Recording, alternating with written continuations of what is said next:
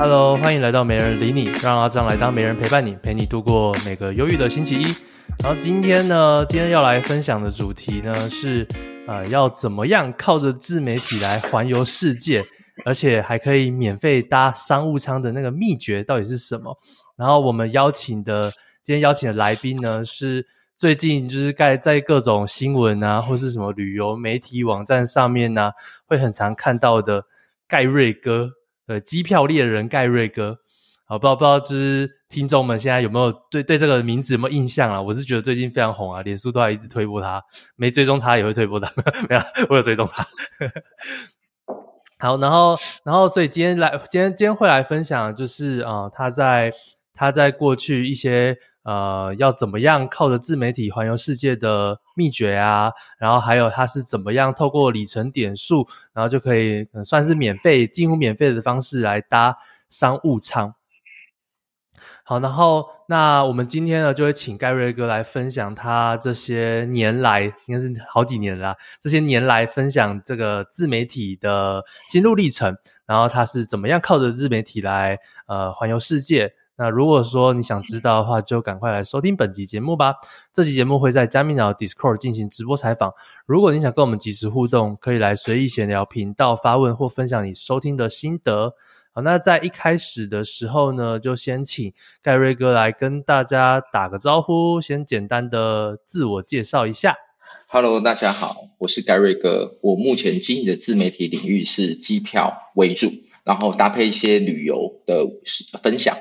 对，然后主要就是希望大家可以透过买到便宜的机票，然后完成，哎，降低环游世界的门槛。对，这是我现在目前主要的经营方向。那你过去的背景是什么？在在经营这些东西之前？哦，我之前是当十年的工程师，哎，十年了。什么什么样的工程师？呃，半导体工程师，就是你们听到的啊，台积电啊、联电啊这些。哦，所以你之前就在台积电？哎，联电。想说不要那么明显，跟大家讲说我在哪一间公司 哦哦，所以所以你是毕业硕士毕业嘛？就是应该是电电机那种吧？对，我是清大电机。等一下，等一下，等一下，光干清大光电啊，清大光电讲太快，他毕业太久了，不好意思。原来你是我学长吗？我完全不知道哎。我们 Day One 认识的时候，我就我就是你学长，你都不不不记得这一点。嗯，没有，因为因你你比较少谈到那个学历的部分啊，我只知道你因为我毕业很久了，因为我毕业很久了。对啊，你现在你现在几岁？我是清大光电啊，三十八，三十八。哦，Gary，难怪叫难难难怪你的那个 IG 什么那个那个 I 那个英文的那个要叫 Gary 欧巴欧巴。最近有人说说你要改名叫做 Gary 贝贝，Gary 贝贝。但我我猜应该大家看不出来你的年龄吧？我觉得啦，我自己觉得目测没有到三十八这么这么大啦。对啊，所以也没有人特别会去问我这件事情。对，其实你你跟我你跟我讲之前，就是在我知道你年龄之前，我应该觉得你应该是二八三十那边。哦，真是会说话。等下下去后台领五百。呃，我我我我我领我领我领里程点数好了。哦，所以所以反正你过去毕业，清大毕业之后，然后你就是在一直在做呃这个半导体产业，半导体工程师，然后就在那边死活着撑着加班 爆肝。也也没有啦，也没也没有。我后我后面后后期其实过得蛮舒服的，对，只是就是你知道舒服之后，你就会想说，好像。这样一直舒服下去好像不是办法，就会觉得人生没有什么目标，对啊，所以我就离职了。是你是后来有当后来有当到主管了吗？没有，因为我们那时候开始组织缩编，你就会变成是万年工程师，所以你就会永远升不上去，就是卡在那边，呃，你就只能卡在那个老鸟工程师那个地方。对对对对对对对，对啊。哦，那那是什么样的？那那时候那时候就已经开始在环游世界了吗？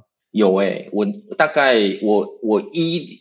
一二年，一二年，一二年的时候进去半导体业的，然后我大概一五年，二零一二，所以大概一五一六年的时候，我就开始疯狂的研究机票。应该说那个契机是一开始我研究现金回馈的信用卡，然后忽然觉得说，哎，好像信用卡蛮厉害的，以前都是用付现金，就不介意，不会在意这些小零头，就忽然发现信用卡怎么怎么刷都一趴两趴，当你刷比较大的金额的时候，就。就可以有有些回馈。就后来就是意外遇遇到我师傅，就是把我里里程机票引进门的这个人，然后他就又给我开启了另外一扇门，就是其实机票的点数除了现金回馈以外，还有里程。所以那时候我就整个人就是聊对，就是开始研究机票跟里程这些事情。所以那时候我就买了很多的机票，然后办了超多的信用卡，然后就是开始玩里程，然后狂飞。可可是为什么为什么你有办法狂飞啊？就是当工程师不是应该假期很少，或是时间很乱，呃，就是很呃怎么讲？可以可以连假的时间应该不多吧？哦，我我我工程师其实分了两段啊，前面那段就是离产线很近，就是你们脑中想的那些。工程师很可怜，要加班啊，on call 的那一种。但我后半段就是觉得啊，这样实在是太累，所以我就转转到那种有点像叫支援部门。所以我就是每天大概六点我就下班，就是正常是五点半上，但是最慢我六点前我就会走了。然后假日是要排班，但是不用急 on call，就是你是知道你哪一天要下日是要上班的，然后剩下就是接电话啊，就是那天要接电话，剩下就不用理他，对。所以后来我的，那这个有办法到出国吗？有也顶多也就是三四天那种吧。可是我们我我年我到后半段的时候，我年薪开始上来到六七年的啊，我就可以排我的年年假，所以我就把它连在一起，我就连很多假。我那时候一一年的特休应该有将近二十天到三十天，所以我就可以很好排。哦，你是会排在一起，然后一次去好几个国家哦？对，所以我可能会像我去日本，我可能就排十二天去日本，然后去欧洲可能就十六天去欧洲。就是跟大家讲，学的那个假很少的既定印象会不太一样。我那时候假期就很多，而且我们公司我的那个部门是，你先提早划假，就是老板也不太会就是 argue 你说，哎，你怎么都请这么多假？他还是会念啊，但是你就是 你就是我就是划假了，我先划建议。对，那这这样一年一年也顶多去个一两个国家极限了吧？没有啊，我一年出去我都说我一年要三短两长，短就是亚洲线。就是你想到的日本啊、韩国啊、菲律宾这些亚洲线，三趟短的，然后两趟长的，就是欧洲跟美洲这种欧美线长途的，所以我一年会出出去五趟。然后去欧洲、美洲这种长途的，我通常又不会只有单独单纯飞去回来，我会沿途捡一些国家，可能例如说去非洲、飞欧洲之前是呃是怎么飞？是台湾飞曼谷，曼谷再飞欧洲的，例如说巴黎，然后回程再去新加坡，所以我可能一趟长途的。我就会把它顺途拣两个短的国家。哦，那那时候那时候都是，诶、欸、那时候已经开始用里程玩了吗？还是那时候都是自费这样子到处跑？都有诶、欸、我大概一五年开始研究，大概一七呃一六一七年我就开始用里程了，然后那时候就很疯狂。哦，所以前前面都是先刷，然后后面开始用，开始享受。对对对对，一五年的时候发现所有里程这个信用卡之后，大概一年吧，一年之后我就累积的够多的里程了。然后我就可以开始开一些奇奇怪怪的票了。哦，就是是，是那个那是那个时候，然后你就开始就是你之前你之前有个私下跟我讲的就是代购嘛。对对对对对对，就那一年就是顺积顺呃累积里程，一边累积里程，然后一边累积里程的知识，一边累积里程，一边累积啊边反正反正就是都是要同时累积的嘛。对对对对对，有有里程你没有知识你也用不用的不划算。很 没错，就会就会觉得哎里程好像也没有很厉害。呃，对我我也觉得里里程里程也是有它的那个专精等级的，像我现在我觉得。我觉得我现在里程等级的分分数应该在四十分吧。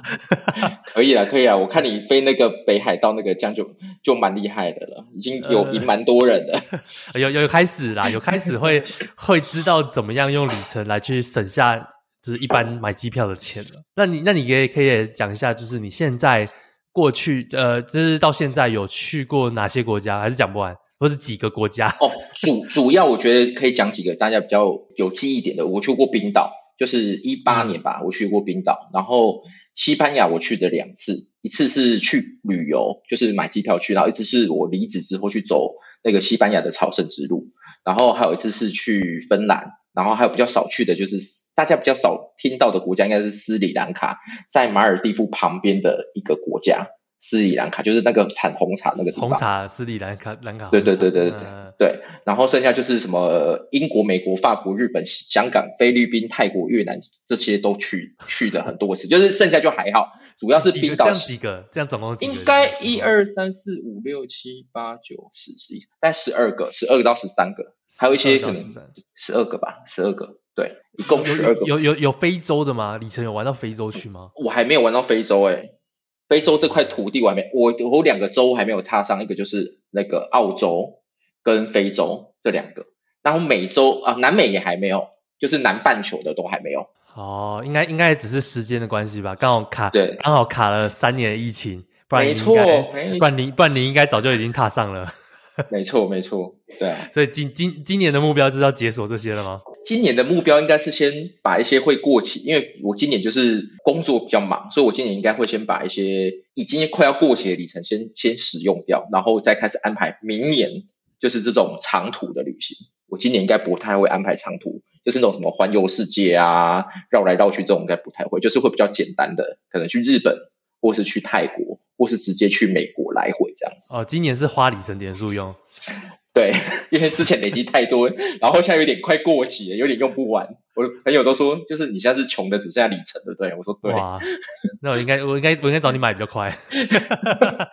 对，好，你下次可以不用在上面买。呃，对，那那个，那我们来讲一下自媒体好了，就是好啊，呃呃，你当了十年的这个工程师，然后大概五年嘛，五六年的时候，嗯、五六年的时候就是开始接触里程这些。那自媒体呢？是什么时候才开？什么时候开始经营自媒体？为什么会开始？哦，我经营自媒体其实是一个蛮奇妙的渊源。就是我一九年离职之后，去走了朝圣之路，然后回来之后，其实我没有特别想说我要干嘛。然后那时候我就遇到在台南有一个讲座，就是在教你怎么当美食部落客的讲座，就是希望你可以去参加，学会怎么当美食部落客之后，他就可以发案给你，就可以去接业配。然后那时候我就我就莫名其妙就加入了，然后我就开始写，我就开始写美食了，就开始写台南美食。然后再写写就会发现，嗯，好像好像自媒体这件事情，就是部落。那时候我的单想法很单纯，一开始是觉得部落客好像就是美食部落客，我还没有旅游部落客这个感觉，这个概念，我就觉得好像就是去吃美食啊，台湾台南美食那么多，你就一直写一直写就会变红。大概我写的一两个月之后，我就发现，嗯，好像事情不是这样发展，因为。写部落客美食的人真是太多了，对。然后后来我才想说，那我就是开始想要把我以前研究机票的这些，然后还有旅游国外的旅游拿回来，就是加进我们的部落格里面，就是从美食转游转型成旅行旅游部落客跟机票的专职的部落客这样子。就我一定要转，就有疫情了，然后我就又我就开始写台湾的饭店了。我我我以为你是更早的，我我还以为你。早我早我很多诶，原来也是一九年开始的。没有，我我应该比你慢，因为我一九年走完路回来应该是五月的，然后那个时候就是某某秀，就是不知道干嘛。我我我也是我也是大概一九年三五月那时候开始的，差不多。可是我正式开始写是二零二零年的四月。二号，我记得很清楚。为什么为什么又隔这么久啊？因为中间我走完回来，我就是不知道干嘛，然后就是乱写一些，就是我并不觉得那时候我有认真开始了解部落格是在做什么，或是自媒体，就是哦，你没有叶片你就去写一下，写一下，然后可能是无酬或是钱很少，然后你就去写，就是你不知道在干嘛，你只是跟上班一样，人家叫你去写文就去写文。所以我这是为了什么？为为为为了什么而写？就呃，我去当完。那、啊、去走完路回来之后，我就不知道我我要干嘛，就觉得好吧，就一个，因为那时候开那个讲座的那个人就是蛮资深的部落，他已经写十几年了，所以我就想说，反正我没有什么想法，我就是先听他的，就是感觉我应该有一天可以变成像他这样，对，哦、所以我是一个没有想法的状态，真正有想法是四月开始，听听起来就是一个离职后，然后走到怀疑人生，然后又不知道干嘛，没错，对啊。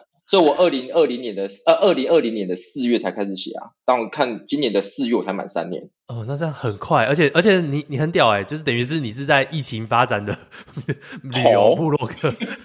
对对，但是那时候其实，在当旅游部落客的时候，其实还是有一些策略啦，因为机票不能写嘛，所以你就只能先写旅游。但是通常。顺便，我不知道谢谢听到这个节目的人会不会是有旅游的部落客或美食的部落客，就是在这个旅游部落客、旅游美食部落客这个圈圈里面，其实你很难，除非你写的量够大，或者是你产出量真的非常惊人，不然你很难被人家记住你是谁。你一定要找到一个比较好的切角。所以那时候，即使我没有办法讲机票，我也是让我自己不去写美食，因为我觉得美食的那个店家可能倒得很快，开得很快，倒得也很快，你的文章不会有那种比较长青的流量。所以我那时候就会专攻写饭店跟旅行为主，因为旅行就是例如说你去一个景点，那个景点通常不会没事就消失，例如说什么什么玻璃吊桥啊。什么高跟鞋教堂这种，它不太会，你写完之后隔年它就消失。然后写饭店也是，饭店他们业主盖的，花了很多钱盖的这个饭店，嗯，他也不会每次就说，哎，我们明年饭店要收起来，通常也不会，他也是死撑活撑会把它撑过去。可是如果你今天写的是美食店家，你很在疫情的时候就会直接死一波，你写过的店现在可能已经都找不到了。对，所以我那时候是还有还有算有策略啊，就是我尽量不写美食。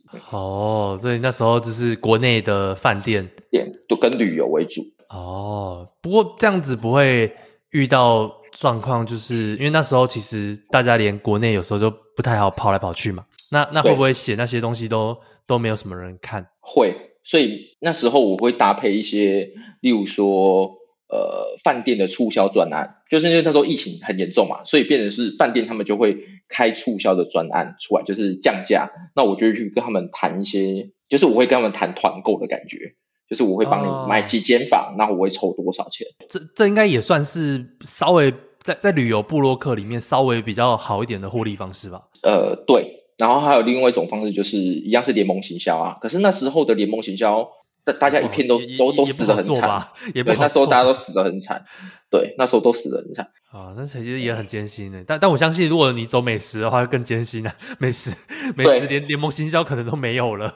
对哦，可是那时候我我有意外赚到一些钱啊，是从那个呃那个什么 Uber E 跟 Foodpanda 那边来的。就是那时候我，其实我有写一些 Uber E 跟 Foodpanda 的推荐优惠码的推荐，然后那时候疫情嘛，就是大家都会叫外送。所以那时候我的分润就还不错，这是我意意外写到的啦。不不不过那个那个那个都是一定是没有办法很长久，毕竟他就分那那一次而已。诶，Uber E 的话，诶，直接跟大家讲，Uber E 的话是算新新户，就是你要从来没有订过 Uber E 的才算，它才会分利润。然后 Foodpanda 的话是第一次会分比较多，就是总订单的是十趴十 percent，但是。旧户如果有点到你的连接，然后他去订的话，你还会分到零点五趴到一趴。哦哦，旧户还所以所以不用是不用是全新户，你的邀请码也可以分润到。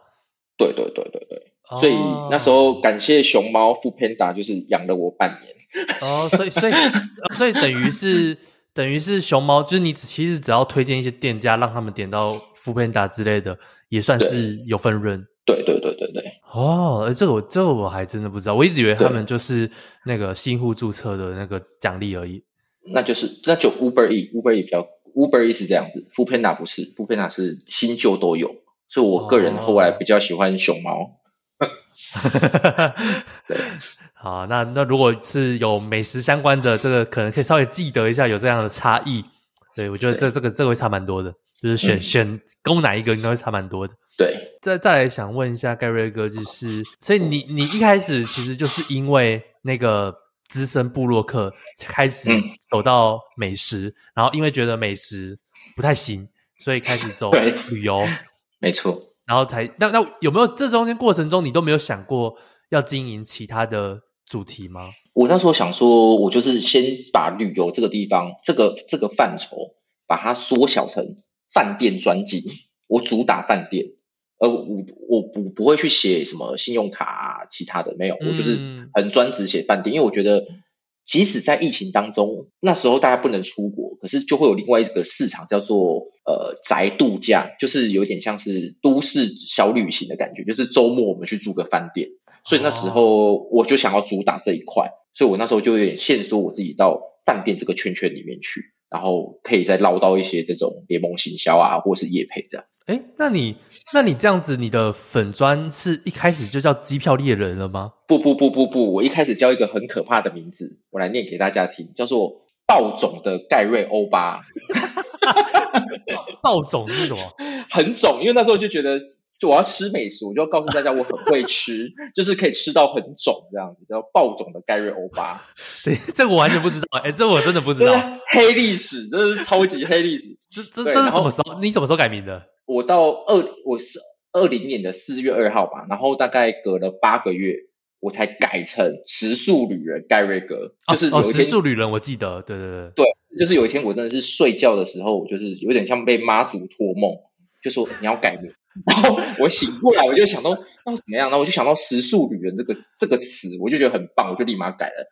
对，大概过了八个月，然后改完之后就疫情嘛，然后时速旅旅就是旅游，然后宿是住宿，所以我就开始往这两个点去攻。然后那时候我记得到今年的疫情，呃，九月就是解封前，我的粉丝是八千多，然后九月九月解封之后，我就一路跳到现在大概四万二。就直接跳了好几倍，一个月大概都可以增加一万的粉丝。所以机票猎人是九月才开始改的吗？去年的九月哦，那也二零哎哎，那你改那那可能是真的是最近洗脑洗太凶了，害我一直以为你叫机 机票猎人。对，之前是时速旅人啊，就是大家也会你就觉得记忆点比较低，因为因为饭店你不太可能你每天都有饭店可以写，你可能一个礼拜去住个一间两间就很很厉害了，对。因为你还要去拍照嘛，但是我现在写机票，我是可以每天疯狂的产文，洗大家的班。产、哦、产文的速度不同，而且那拍照在写文上传那个时间有时候就拉很长。对，而且你如果有些是你是合作的，你还要让他先审完的文，你才可以上架，然后他可能会再刁你一些什么修改啊什么的，你就没那么快。可是我现在机票就是我没有在跟人家业配，我就是自己找，自己找机票资讯，自己整理，自己出文就很快。所以我每天都是可以，几乎是日更一篇便宜的机票。哦哦，是哦，因为你的更新速度很快，所以才会才会这样子，就是感感觉近期很红啊，红红的近期红的很快啊。对啊，因为脸书也会帮我推啦，就是他觉得你每天都有东西可以更新，你应该是个很活跃的账号吧？然后看大家都有互动，应该不是垃圾讯息或是农场讯息，所以他就会帮我推。嗯，啊、而且刚好现在的这个这个这个主题现在是最大热门嘛，所以就是对，就是用户自己的分享，主动分享的几率就很高。那也也是因为这样子，所以才开始会有一些新闻媒体去找你吗？对啊，对啊，对啊，尤其是我开始认真写机票，他们我记得我九月一改完，没两天我就接到第一个新闻采访了，然后现在平均一个月，像这样几个月，一个月大概都有三到五个新闻的采访，再加上一个。专访，专访就是比较长的，不是在新闻里面你夹杂出现，就是这五分钟或这十分钟，就是有人专门访问你的这种，大概一个，每个月或一个。哦，我自己我自己会蛮好奇，因为像我经营的主题几乎是不太会有什么新闻啦。有有之前过去有那个 NFT 刚红的时候，有一个那个苹果的专访啦，有有只有一次。那那那你可以跟我讲一下，就是就是呃。你这种新闻的这种采访的那个流程是大概是怎么样吗？哦，你新闻的话很特别哦。新闻的话，我们通常知道的会是两个新闻，一个就是午间新闻跟晚间新闻。然后他们新闻记者大概早上七点半会去上班，然后上到呃等老板老板们开完会出来，大概八点半，然后八点半他就会敲你的 line 说：“Gary 哥，我们现在要录一个什么东什么主题，然后你有没有空可以录影？”所以他这个新闻是中午要播的，他早上八点半或九点才会跟你敲这个档期，所以你很快就要给他，因为他十点前就要拿到所有的影像的档案，然后文稿他就开始写，十一二十一点半以前，十二点新闻他十一点半以前就要把那个档案弄好 send 出去了。所以我如果是新闻采访的话，他们都非常的临时，就是。都是在中午往前推四个小时左右才跟我敲时间。那晚间新闻他就是也是很早，就是下午两三点的时候就会问你说你现在没空。那如果你不在台你在台北市的话，他们就会开着那个导播车来找你，他就跟你说你现在在几什么，问你在什么地方，他们就会开着导播车来找你。那如果像我都是在台南，他们就会说呃你可以用录影的方式，或是用手机拿着。如果刚好在外面的话，就用手机拿着，就是拍自己。然后录他的问题的回答，然后再传给他。哦，自己录影给他就对了。对，他会把文案就是先问问你说你的问题是什么，啊，他的问题是可能有两个或三个，他就问你，那就对着自己录起来，录成录成影片，然后丢给他。哦，所以所以你实际上被那个导播车追着跑的，不是追着跑，就是导播车直接来采访的还没有没有到很多，大多都是两三次吧。对，两三次，就是刚好我这几次有去台北，就是都刚好，对，才会有。他们会来你的你的地方找你。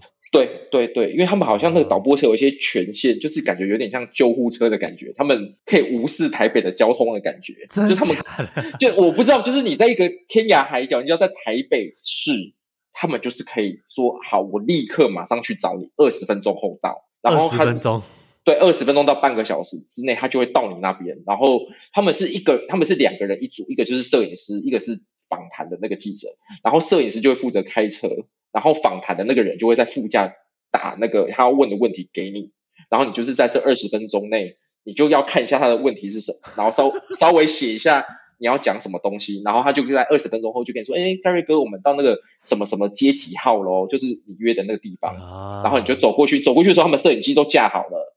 然后你就是自己走到那一个摄影机对的那个位置，然后就开始。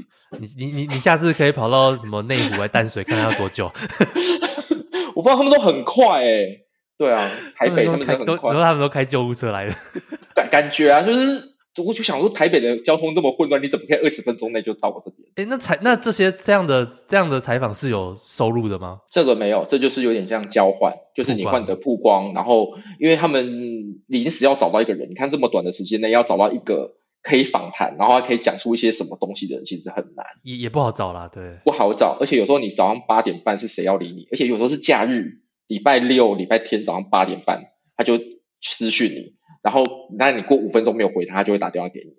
那就哦，而且他们都很早，对，我我记得，我我我有之前也有一个，他也是很早很早，然后就是也是七八点的时候就就突然问我可不可以采访，就很临时，然后。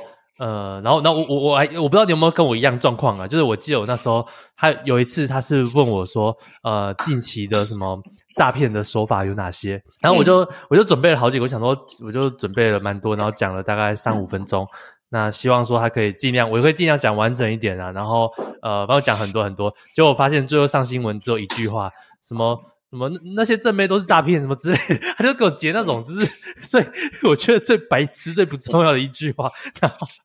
我不知道你有没有这样子，会不会截肢只截特定的某某一两句的这种状况？会，因为其实他们大概八点敲完你的时候，其实他已经开始写新闻稿了，所以他已经预设好你这边就是他的一个素材，他只知道讲，他只是要你的某一句话或一段话而已，他、哦、是你是被填进去这块拼图的一块，你知道，他已经先想好了，对，所以他其实在问你这些问题，他是要引导你去讲出他要的那句话。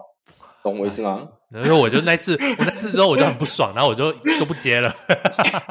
但是后来我跟记者他们比较熟的时候，其实他们开始写文稿的时候，我就会先，我就会先，呃，在他们写文稿之前，我我只要看到他的问题，我就会先把我等下要讲的重点，我先条列式给他，他就会大概知道我等下会讲什么，也会影响他去写这个新闻稿。而不是他访完我之后，他在新闻稿写之前就要知道说你要讲什么，对，他就会照着你的意思去写，比较不会偏离这么多。哦，对，然后你也可以换到你自己比较长的曝光时间，因为就是都是你在讲嘛，哦、对啊。哦，学起来，我觉得这个这个需要经验，不然我相信你应该一开始有被搞过。对对对对对，然后就想说，我讲了五分钟，我还在那边，我记得我那时候是去逛什么展览，然后为了这个这个。新闻临时的采访，我还跑到厕所跟那个 那个什么防火巷，就是那个逃生梯里面去录，然后录的很很很，就是很紧急，就后来还是我出现五秒，我就一句话，对，就一句话就给你结束。了，没错。好，这是看来大家都有这样的类类似的经验，对啊，但是现在还好了啦。啊，现在现在现在应该就比较熟悉了，而且而且也也不错啦。我觉得，因为你多一点那个新闻媒体曝光，你去申请那个蓝勾勾会比较有帮助。哦，我蓝勾勾到现在还没有过，真的很难过。我觉得应该快了啦，我觉得你应该会比我快。我就是因为我就是没有都都没有去跟新闻媒体打交道，所以一直一直申请不到。哦，如果有人知道蓝勾勾要怎么样，就是确定他可以过的方式，可以私讯我吗？没有啦，其实就是就是我我也我那时候也是研究很久啦，我觉得。重点呃，我觉得有有有两个，有两个蓝勾勾比较容易过的方式。就第一个，嗯、第一个就是你很常在新闻媒体刷刷存在，就是所以是新闻媒体搜寻到你的名字，然后都很常很常看到。对，不管是你的品牌名还是本名都，都都有会有帮助啦。哎，有时候本名也可以曝光，也也不错。对，也是有加分的。OK，然后然后另外一个另外一个就是那个呃你的你你呃 YouTuber 对 You YouTuber 比较容易申请到哦，对 YouTuber 好像很比较容易有有露脸比较常露脸然后讲话的那种 YouTuber 就会比较容易申请到。嗯、对，目前目前我感受到的应该是这两种比较容易。嗯，OK，对，好，然后那再来想问一下，就是嗯，所以你在。疫情的时候，这样子在经营，从二零一九年呃正式开始，二零二零年经营到现在，嗯、是不是？是不是你中间就是其实呃，是不是都在吃老本啊？蛮蛮好奇的。因我不到吃老本哎、欸，因为那时候其实就是再次感谢 foodpanda，就是 养过我。看来 foodpanda 是不是挺不错的？对，foodpanda 跟 Uber E 那时候其实收入还 OK 啦。对，所以所以真的就靠 foodpanda 跟 Uber Eats 就就这样而已。主要真的真的真心不骗，你可以私底下再问我说一个月的数字是多少？呃，现现现现在呢？现在还有啊？现在疫情多少？就是解封就还好，但是剩大概剩以前的大概三成到四成收入。哇哇，嗯，我我我还真的没有办法想象，就是。搞不好你你这样推荐都比那个跑 foodpanda 还多了。哦，我连跑 foodpanda 的我有推荐啊，就是你知道 foodpanda 跟 Uber Eats 他们除了啊、哦呃，你可以你可以推荐吃的，也可以推荐跑的。对，所以那时候很多人想要，但是那时候就是大家觉得 foodpanda 跟 Uber Eats 很好赚嘛，所以就很多人想要去赚当司机。这个我有推，然后一边的人是折扣码，就是有订餐享优惠的，这个我也推，所以我是两边啊，你推，反正你就是每一个层面都推了。对，当他当他的最乖的儿子，什么都分享。对，对，而且我那时候没有跟 foodpanda 谈合作，就是我只有跟他，就是那种联盟行销，就是你去联盟网还是什么，你是自己申请的。对，然后到最后他们就是寄信给我说，哦，我觉得你的推推荐的量好像很不错，就是我们想要跟你谈一个方案，不然他一直被那个联盟网抽，会被抽啊，对，很痛。这边就要再分享一下，就是你可以的话，就尽量找到源头直接合作。对。对啊，所以那时候他就多一个，你每你每多一个中介的人，你的利润就越少。对，没错。哦，因为我最我最最近 foodpanda 也有找我，但我我我还感受不到他的威力，可能我对那个就比较还好，因为我都用 Uber Eats 就 foodpanda 找我。啊，哦，foodpanda 我我觉得啦，他们比 Uber Eats 还要积极。说实在的，行销上的话，应该对他们比较积极，他们比较会去找一些 KOL 啊，或是有流量的人，就是来、嗯、来行销他们。Uber E 就没有，而且 Uber E 喜欢给那个代金券，他们很爱给代金券，啊、就是例如说你帮我接这个叶片，你帮我产一篇文，那我给你多少钱的代金券？我想说，我就是要钱啊，我要你的代金券干嘛？就就你你就伙食费全免这样？对哦，可是我真的靠代金券，真的是。吃的像那时候不是疫情有一阵子禁外食嘛，啊，境内用就是大家都只能订外食。我那时候就是真的靠 Uber，我是靠 Uber E 的那个券。那时候他给的券是无条件折一百，就是以往我们的券不是都是要满什么五九九才可以打八折，不是的，他就是无条件你就可以折一百。哦，所以你可以下假设说我我最常用的招式就是两百可以免运嘛，对不对？但是他会。有些是买一送一嘛，所以你就是点一百的东西，它系统就会算成你是点两百，然后收你一百块钱。这时候你再用一百块的折价券把它折掉。你那餐就不用钱哦，我不知道哎、欸，我不知道还买一送一可以这样子。对，就是买一送一，你就不用达到两百这一格，你只要一百那一格就可以了。真的假的？我完全不知道，下次试试看。对，所以那时候就是也还是感谢 Uber E，就是赐我伙食，然后 foodpanda 给我现金零花钱。哦，所以付所以 Uber E 你推荐来的都都是券，一半一半。他们有两种模式，就是不不不同的管道来的啦，一个是从联盟网那边来的。然后一个是从 Uber E 自己来的，一个是内建的那个。对对对对对啊！哦，所以他可以两边都吃，啊、不会说只能吃一个。对，没错。哦，那这样那这样还还不错啦，就是伙食费几乎都不用负担了。对，而且那时候什么那个什么杂货也不用，就是不是有什么那个、啊、你说那个全联全全联家乐福那种，对，它也可以无条件折一百，你那个券是全通用的，哦、超威。只是缺点就是说你也不能一次起抵。一次点太多，不然你还是只能折一百。但是你就买那个免运券就好了，两百就免运啊，你就没差。就就就就是就是你不能一次买个什么八百一千那种，就是就要拆单，对对对，要拆单，对。然后搭配搭配 Uber Eats 的会员，就是用爽爽。对对对对对。没错、哦，然后呃，然后我也我也蛮常看你在呃各个地方吃东西还是住宿，好像说每个都是什么老板是你朋友不用钱，住没什么像什么住英迪格不用钱啊，住什么饭店不用钱啊，为为为什么会有这样的事情发生？因为那时候疫情的时候，其实我都是自己，我蛮多饭店是我自己花钱去住，就是跟大家想的不太一样，就是去夜配，不是，我是自己花钱去住的，然后我就会到那边之前，我会先。写信，例如说，我我就会先写信给他们公关，或者是 anyway，他们有一些信箱就写信给他，然后跟他说那天我会去，然后有没有机会跟你们认识一下？就可能疫情，他们就是你知道还都没有人来推广，然后有人来推广，他们就会很开心的邀，就是来邀什么欢迎你，然后久了我就真的是跟他们蛮好的。之后疫情解解除之后，就是复苏旅游复苏之后，他们也会觉得说，哎，那当时有。帮过我，然后就觉得，哎，以后有来就是跟我们讲就好了，就是可以的话，他们就会尽量以招待的方式。哦，等于是你选择对，然后现在就是他们觉得，哎，不错啊，就有，而且加上其实饭店他们如果是平日的话，其实那个住房率有时候不会很高啊，其实他就是给你一间房，对他们来讲其实没有什么太大的影响。哦，你你你几乎都是平日去，对，啊、对哦，然后所以所以就是你。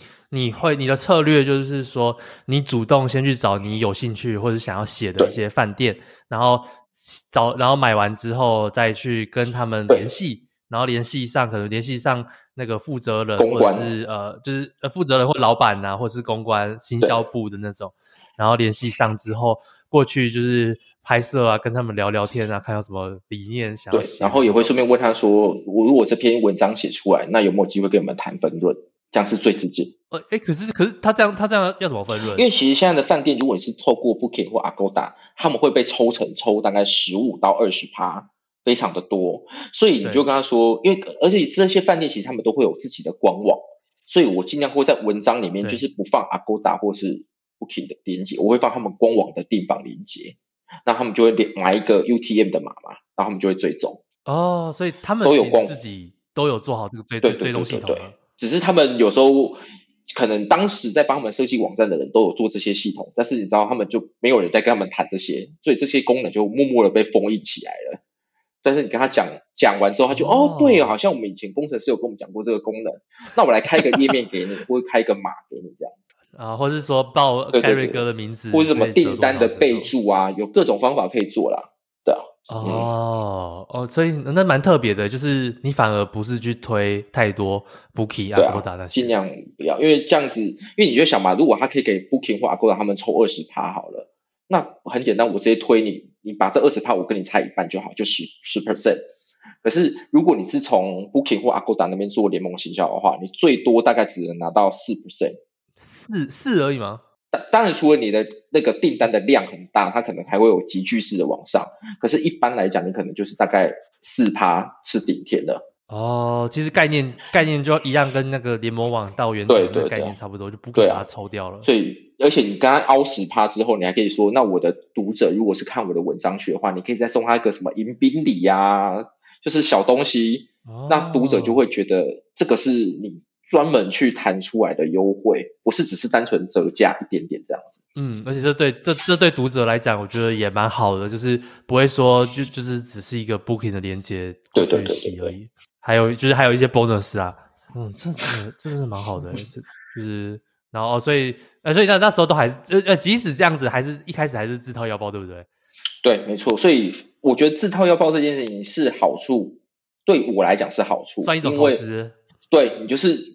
它就是一个门槛，一个护城河，人家走不上去的护城河。当大家都在讲说：“天哪，我要去租一个饭店，我要先花三千、四千、五千，才可以写一间饭店。”他们自然就会打退堂鼓。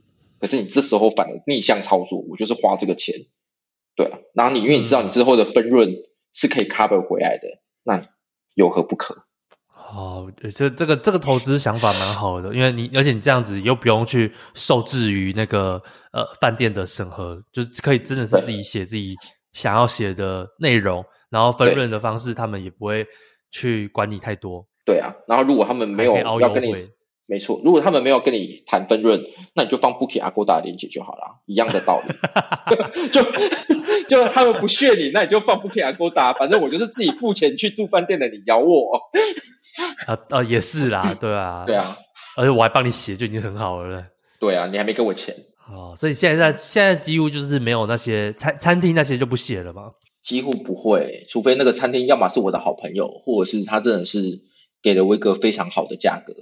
但是目前还是疫情期，还是疫疫情疫情，但是从疫情解封到现在，我还没有我还没有遇到愿让我愿意去写的餐厅的价格，所以我就都还没有写到餐厅。真的，这是真的。这这不就跟我 跟我有时候一样？你说这个东西给我几万块哦，就是嗯，有点难，有点麻烦。嗯，然后加价哦，好，好好啊，拍那去拍一下好了。好啊、你加价哦，好啊，好啊，好啊。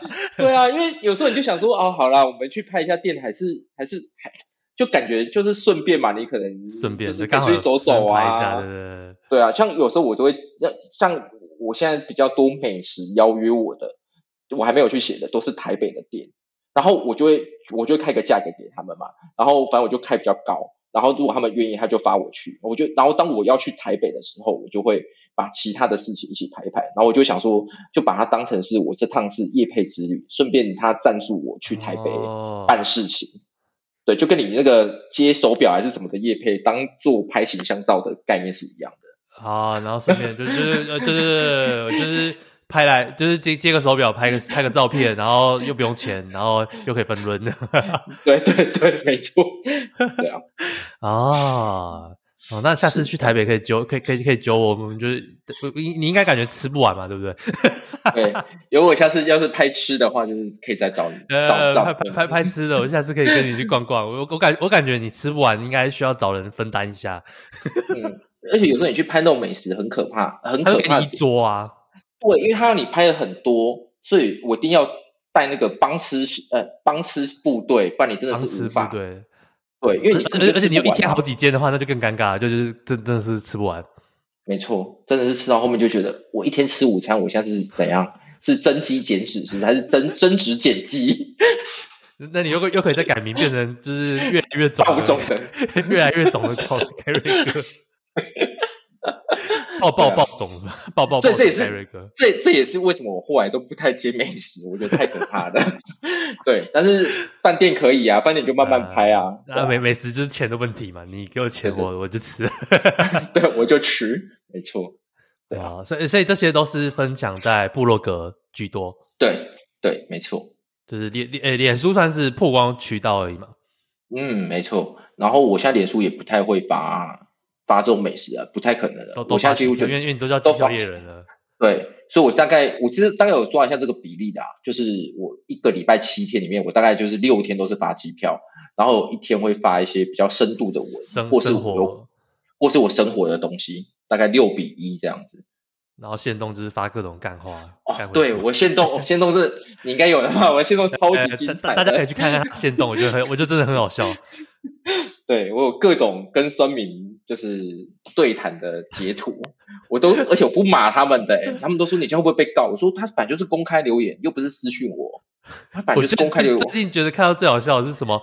呃，什么？我去看这个机票，什么已经没了，然后说你，我你已经二十几个小时过后你再看，对啊，因为有时候我们发那种促销机票，就是我就跟你讲说要快。你自己不 follow 我，你 follow 我的那么慢，你过了一天二十几个小时之后才问我说，为什么我都没点不到机票？早就被抢光了，真的。怎么会这种？那种人家可能一分钟内就就不见了，那二二十几个小时过后再看抢。对啊，我想什么意思？到底是你那个还是我那个？超级强。对啊。好，那我们就来进入就是那个。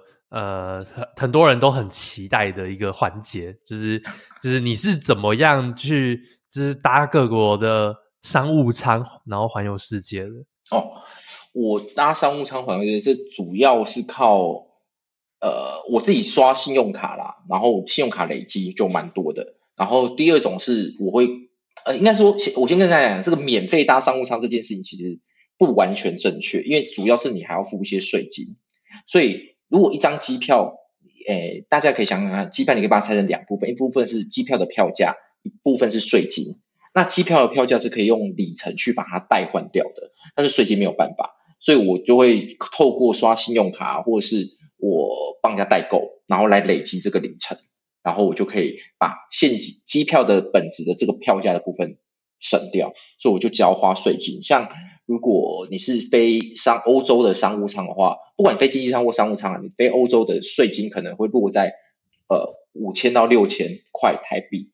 可是，一张商务舱的机票可能会是在十五万，那我就等于把大部分的十五万减掉六千块，就十四万多，我都用里程把它兑换掉，我只要付那六千多块的税金，所以我就是靠刷卡累积为主，对，然后就是疯狂的接代购，所以像大家出去呃欧洲跟美洲，大家都话出去玩都不太喜欢接代购嘛，但是我就是很喜欢接代购，但是我不太接便宜的代购，我就是都接贵的。然后我会排一天或是半天，就是专门去帮人家买这些东西。那那那时候那时候代购都是呃什么样的契机让你代购的？哦，我通常也不太接，就是不是像那种你说什么样的契机，还是怎样的人会找我代购？对，对，就都一样。就是说为为什么？就是你是自己想到要代购，还是说刚好有什么契机？比如说谁谁说，哎，你可以顺便帮我买什么东西，然后才开始的？哦，通常因为我在科技业嘛，那科技业我们的老板跟老板的老板，他们都会有一个另外一半叫做老板的老婆，那 我就会帮这些老板的老婆们买一些包包啊，老老婆们，老婆们是指就是 不是一个老婆，不是就是 A 老板的老婆，B 老板的老婆，然后他们就会，你知道他们会有个很像贵妇圈，就会这个事情会慢慢慢慢传开。就哎，Gary 他要出去，所以这也其实也是为什么我后来请假都很好请，因为我不出去就没有人帮他们代购啦，说我老板当然要放我的假。啊。哦，所以所以所以啊，那那老板会不会让你就是什么出公差，然后其实其实在大代购？没有没有没那么夸张，可是那时候我其实我也会帮他们买机票，就我还会帮他们换里程的机票，就是其实我觉得我在公司有一种兼任。康乐股长的感觉，你你懂吗？他们老板他们可能一家要出去，就会说，哎，Gary，我们可能接下来我们家想要去欧洲，两大两小，那你可以帮我买机票吗？因为他们其实有时候很忙，或者是他们根本就没有想，他们其实也是要去找国外的旅行社，你叫他自己什么啊？叫他们也是要去找实体的旅行社，你叫他说什么自己上去 Skyscanner 找票，他没有办法，他没有那个心思，也没有那个时间，所以他先去找实体人帮忙。那我现在就是在。公司里面就是一个实体的驻点单位，你知道吗？旅行社的驻点。啊，可行行程的部分怎么办？我通常我就帮他们用机加酒啊，就是例如说，哎，我要去东京，那我就说，他们说他们去看樱花嘛，哦，那樱花就是贵嘛，那我就说，那你确定哦，这个价格可能一个人要快两万块的机票？他们说，哦，没关系啊，那时候就是因为他老婆就是要去，所以没有没有价格的问题，没有贵的问题，没有贵的问题。然后他就说，那我就说，那你们要住什么？然后他就说：“那你推荐什么？那我当然，你你价格没有问题，我就是推好的住宿给你嘛，对不对？那我就 好。所以你去看嘛，他们一家四口可能要住到一两间房或是一间大的房，那个一个晚上可能就一万块，一一光住宿可能就一万块，然后机票假设说四个人就八万嘛，那你可能去个六天，一个晚上一万块加加六万，八万加六万就十四万啊。”对不对？然后你去你去算，我以我们就是最近我推你的这张 ANA 的联名卡来讲，国外是不是一万十比一，就一万四千万？对啊，我不就快要一张日本的来回机票了吗？就就你帮他刷一次日本来回，然后 日本行程，然后你就有一张日本来回机票了。对啊，是不是很划算？哦，那那就真的很可惜，很可惜，就是你那时候还没有当部落客。不然你就再多赚一笔什么联盟行销？对对对对对，没有那时候已经一一六年、一七年那时候已经有那个什么 Shopback 啊啊，所以你还自己回馈给自己？对对对对对，而且国外的那个返利网，其实我们台湾的都是讲现金，我说返利网，台湾的都是现金回馈嘛。国外有一些返利网，它是直接返里程给你，就是你透过那个返利网订，它是直接给你里程。所以我是双头累积里程，oh. 信用卡累积里程，然后订房网那时候像 Agoda，它也有跟例如说亚洲万里通或是其他的里程计划合作，所以你透过 Agoda 订，你又可以拿到里程，然后 Agoda 的返利网也是给你里程，所以你抓一次是给三个里程，信用卡，oh. 并防网、返利网。啊，那那你有你有跟老板收服务费吗？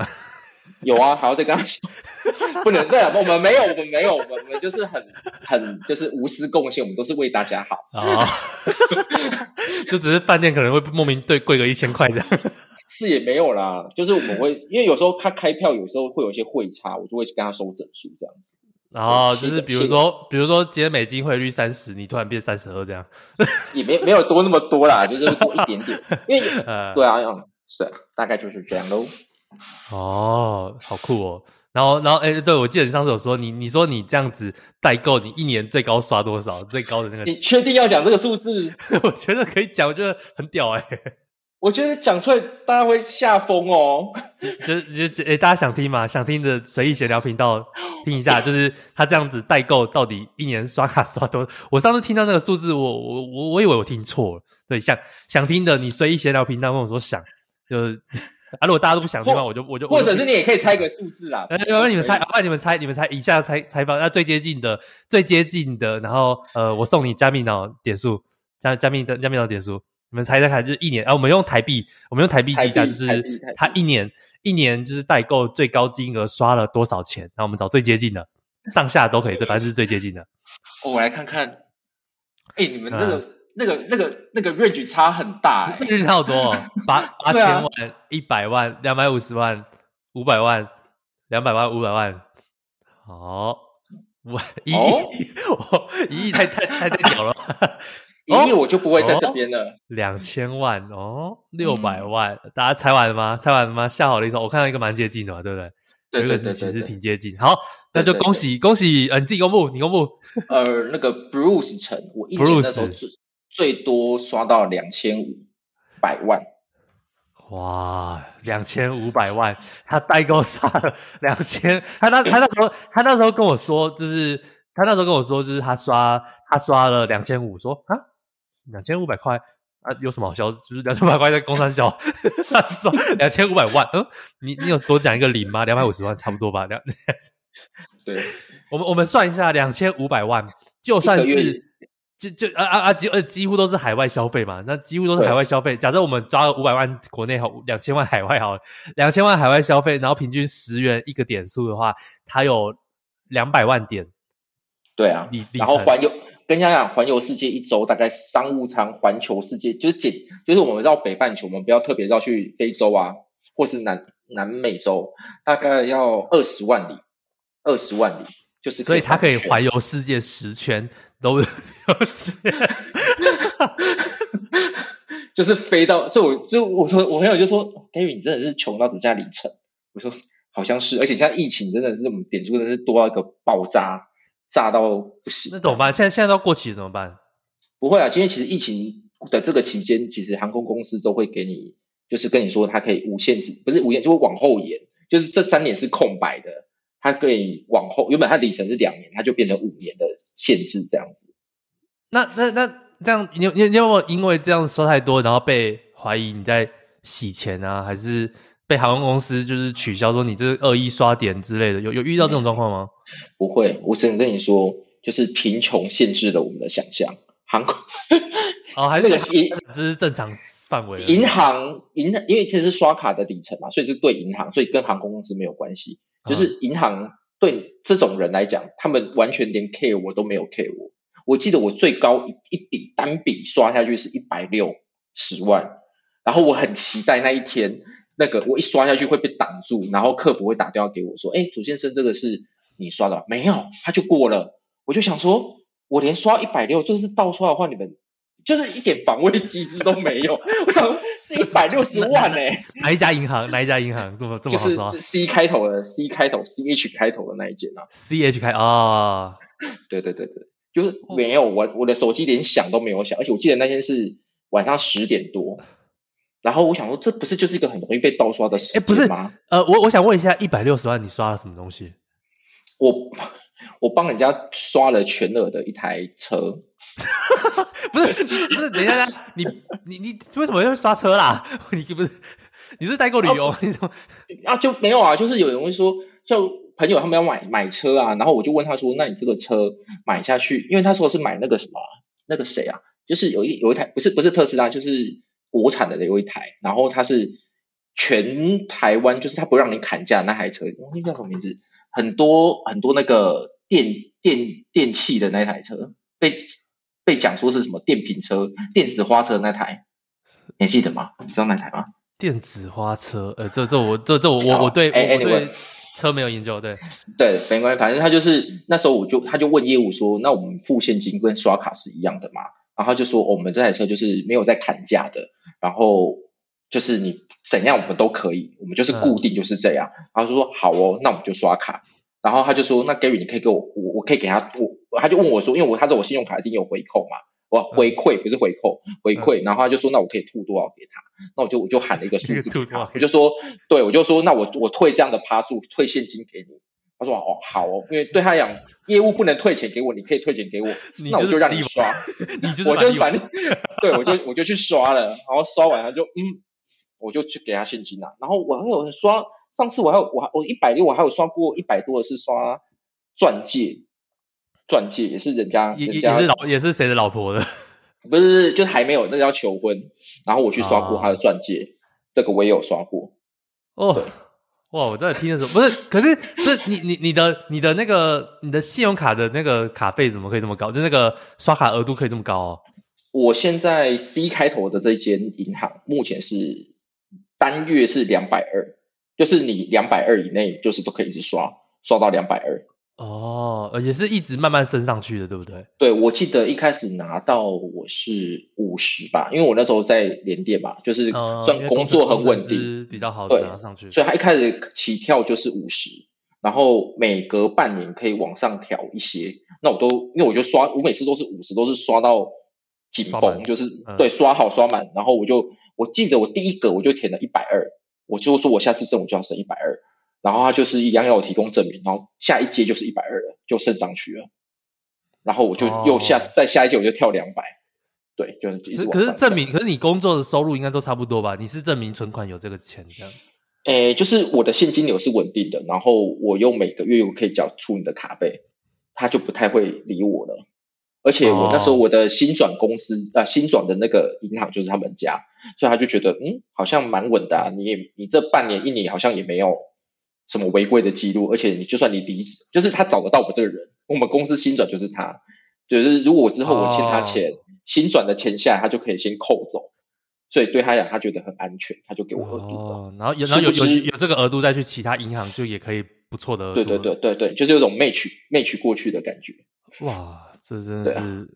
蛮不错的，像像我像我的我我的额度就是一个挺差的，我 就没有没有没有没有那个挂一个工程师过，所以就是对啊，所以我离职之前我就是把所有的银行都办过一轮，即使现在剪卡我还是都会留一张啊，就是我要在这间银行是有信用记录的，嗯、我办过你们家的卡。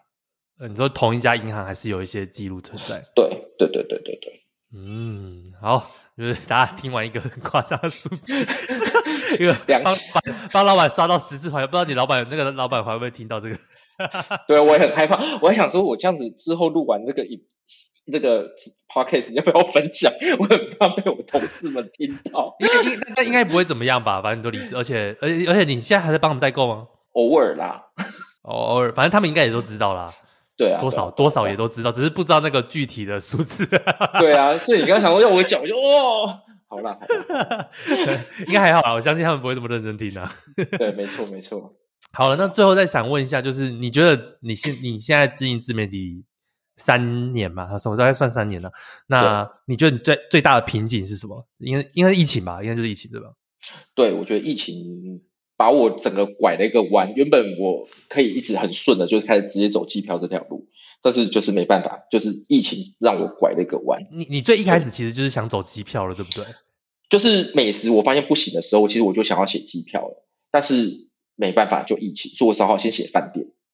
对哦，那现在也算是误打误撞，也没有到误打误撞，反正就是那个什么，那个苦苦尽甘来，就是对，所以九月就是。整个整个起飞，开始就是你的事业爆发期。以后，对对，对，以后盖瑞哥这个演讲我就邀请不到了。这样，哎哎，就是别这样，找不到，以后就找不到这个人采访了。那以后就是飞到不知道哪里去了。哦，我今年的那个上半年很满哦，接下来应该里里程可以玩到南北极吗？南北极没有办法，它嗯最难应该只能玩到阿根廷，因为阿根廷过去南极是就是他们那个是小飞机或者是渡轮船，他们就没有办法，就不是这种大型的航空公司。就是哦，他就不能用换的，但应该也是非，那应该也是很多国家都还是可以的，非洲那些应该算哦，非洲也可以啊，非洲、非洲南南美洲这些应该都可以吧？都可以，都可以，没错。哇哇，就是很期待，就是大家可以再关注一下盖瑞哥接下来的疯狂出国之旅要开始了，那个那个 两千五百万的 里程点数要开始爆发了，很可怕。我每天那个账上，每次看到我的账上那么多，我就想说，我现在我到底累积这么多点数要干嘛？你会不会不小心把就是就看到就是自己账户很多钱，然后把它花掉，然后就这 个账单缴不出来？花？你说花掉？就是因为因为我觉得有时候就是你帮别人。呃，比如说有时候吃饭帮别人代刷嘛，然后刷一刷就说干、嗯、我账账单怎么那么多？然后因为代刷，然后别人给你的钱啊，可能是各种形状，然后就不小心把它花掉，然后就这样缴的时候发现，哎、欸，怎么钱那么多？哦，有哎、欸，有那时候真的是想说奇怪，我到底是忘了跟谁收钱？怎么钱怎么怎么好像少了几万块？好像少了什么东西？对，对对，这种事情是真的有发生的。可是现在那之后大概后来这几年，其实现在就有 Line Pay 了嘛。就是这个比较方便，嗯、就是当场大家就会记录多好看呢，当当场就会配给你，对，就就比较不会忘记。不然都有些说什么回去再汇给你就会忘记。嗯，对啊。好，然后那那然后最后还有一个问题，就是每集都会问的来宾问问来宾的问题，就是嗯，你觉得现在的生活方向是你想象中的模样吗？我看起来是应该是很是啊。有了，我现在大方向是，但是我觉得我目前朝这个方向走，目前只有完成五十趴的左右的进度。因为我觉得我现在就是疫情刚解封，其实认真算起来才三四个月，所以我现在算是冲冲刺发展，冲刺期，真正的冲刺啊。对，所以我我自己花了很多我人工参与的时间在这件事情上面。但是我希望我就是今年至少我今年结束之前，我要让它整个更运自动化、更运顺畅，然后规模可以再大一点，不用每每天都是我自己查机票，对，有点太累。哦，好，那最后就是也让你小小。工商一下，因为你有课程吗？对，就是我有我我的那个部落格上面有两个课程，一个是小型的课程，是教你怎么查现金的机票，叫做五分钟高效查票班。对，那在我的部落格上面就可以看到。然后还有一个比较我主要的课程，叫做环游世界呃商务舱环游世界完全手册，也就是阿璋之前就是看到觉得还不错就上了。就是很推我的课程的这个主要课程，那其实里面就是教你怎么样去累积里程，然后以及兑换里程的各种美感。因为有很多人是不会累积里程，不知道累积呃不知道里程可以干嘛。另外一种是他可能也有很高的刷卡额，然后他累积的非常多的里程，但是呢他没有有效的去使用跟利用这些里程，所以就是使。对，那个转换率很差，会变成说他好像累积很多里程，结果跟现金买票其实没有差太多，所以他就觉得里程没有很厉害。但是其实里程是一个可以无限去放变化的东西，所以像我我自己就是里程已经用到炉火纯青，所以我用像我朋友都跟我说，就是。如果盖瑞哥手上有里程的话，就是谁也杀不死他，谁也杀不死。就是我 always 可以出去，就是你当我你跟我说哦，这个什么机票哪里很贵啊什么的，我就是可以用用出方法去这样子，对啊。所以主要的这个大的课程就是教你怎么使用你的里程，好怎么累积，快速累积，然后怎么样妥善使用。最大化的使用。我，我这边也说一下我自己看完的心得嘛，就是我觉得，因为我一开始也是先，我是先自己有突然想到，就是要刚好要出国要去北海道，然后就突然呃莫名其妙就突然看到里程，因为机票就突然涨价，然后想说，哎，我我好像可以用里程去换。然后我就开始研究，然后就开始研究，呃，信用卡啊，研究到什么长隆的里程玩法啊，然后就突然研究研究研究，哎，突然想，哎，盖瑞盖瑞哥好像有课程诶，就莫名的就找到，然后就问盖瑞哥，然后叫给他凹凹凹个优惠，然后买他课程，然后然后那个，然后进去上之后，我就觉得就是就是我我我那时候的网络上查完一轮，大概我的里程的那个学习的等级大概十分吧。那进啊上完之后大概到四十分，但我觉得四十分就真的已经很够用了。四十分就真的，嗯、因为因为它它是会只有四十分，是因为它的那个水真的太深。因为我现在顶多就是玩玩三个航空而已，那其实还有很多就是不在台湾的航空公司，那个就是没错超超级复杂，甚至还有牵扯到就是美国的信用卡那些。我觉得那我那个我觉得就是超超级进阶的部分，然后还有搭配饭店点数要怎么样去转到，就把饭店点购买饭店点数变成呃里程点数，然后或是呃一趟那个一趟的什么来回日本机票可以变成四三趟这种。都有，上次我跟你讲那个变三趟，对，一趟变一一趟可以变三趟，就是同样的里程点数，一趟可以变三趟。那我就觉得这个就很适合自己常出国，或者是你有常常帮别人代刷。比如说那个呃听众，就那个我们我们加密脑的那个太过瘾啊兄弟，那他是广告公司的嘛，你应该蛮常帮客户代刷那种广告费哦，那你就超级适合里程卡，而且广告费都是海外消费，我就觉得嗯，没错。而且当你了解，当你了解里程之后，你就会发现说啊，我那时候太晚，为我这我怎么 对？然后可能我上上个月我才刷了多少而已，怎么啊？早知道对，来不及，刷了就是刷了，对，刷了就是刷了，就像 对对，就是这真的是真的是太晚发现。然后而且还有还有另外一种，就是你这是第一个太晚发现，就是我怎么不去赚里程点数？第二个太晚发现就是，即使你有赚里程点数，然后你也会发现说。我浪费了那些里程点数，我开太少了。就是我我同样的里程，比如说，比如说这一次这一次我就是因为我是先换单程机票才换另外一个，但是如果说我当时直接准备来回的话，我就可以把它一趟分裂成两三趟。没错，我就浪费了。就是我我我我应该我的行程可能是我可以今年的什么两三次日本出国，我都可以靠同样的里程点数完成，结果我浪费它了，然后。哦，干，就是就会觉得说，就就会觉得说太晚发现。那其实你只要开过一两张，我觉得课程学费就算是赚回来了。嗯，真的，这真的，这这是完全是真的。如果你是开长途的，就差更多，因为我们就讲嘛，那个十几万的商务舱的票，你开完应该都成本可能都在五万到六万，但是几乎都是打对折。对对，而且而且也不一定，就是也还会教你说不一定要靠刷的方式，因为里程点、哦、里程累积，就是有些人可能刷卡就是没有刷那么多嘛。但是其实还有很多，像像我这一次买的，我就不是靠刷的，哦、我就不是靠刷卡，我是靠别的方式去去拿到里程点数，所以就就是有很多种方式。然后，所以我我自己算蛮推荐的。然后呃，就是我现在在聊天室或是 Podcast 的话，我应该是资讯啊，我就放一下，就是。呃，可以连接点进去，然后输入我的优惠码，可以折五十美元，哎，真不错吧？先让你回馈，嗯，然后你，然后你如果刚好已经有里程卡，你刷这个课程又有海外消费，是是海外消费吗？没错，这个是国外美国的平台，所以是对对对对对对，算海外。对啊啊，那你之后如果看课程平台，可能变国内了，我不太确定。哦，没有没有，我们还是走国外啊，还是走国外嘛？对，要让大家可以。累积到国外的那个消费，哎，就是就是你你因为因为国外消费，像呃以我现在拿的那个中国信托 ANA 卡，就是国外消费的话是十元可以一一里，然后国内的话是二十元一里，所以你的里程数就会差两倍。没错，差两差超多。对对，到到时候你就是会觉得说，以以前都会觉得说，看这个国外消费要二点五趴，好烦哦。然后但你以后说，拜托拜托，你你这个我可以刷国外消费吗？对。像我像自己，我现在去住一些饭店啊，比较熟的，然后他们就是那个刷卡机是可以切币别的，我都说你把它切成美金，他 对，然后说可是那个美金汇率我们不好，我说没关系，你刷美金，拜托。对，我就觉得很很有很有趣啦，对，所以有兴趣可以买一下。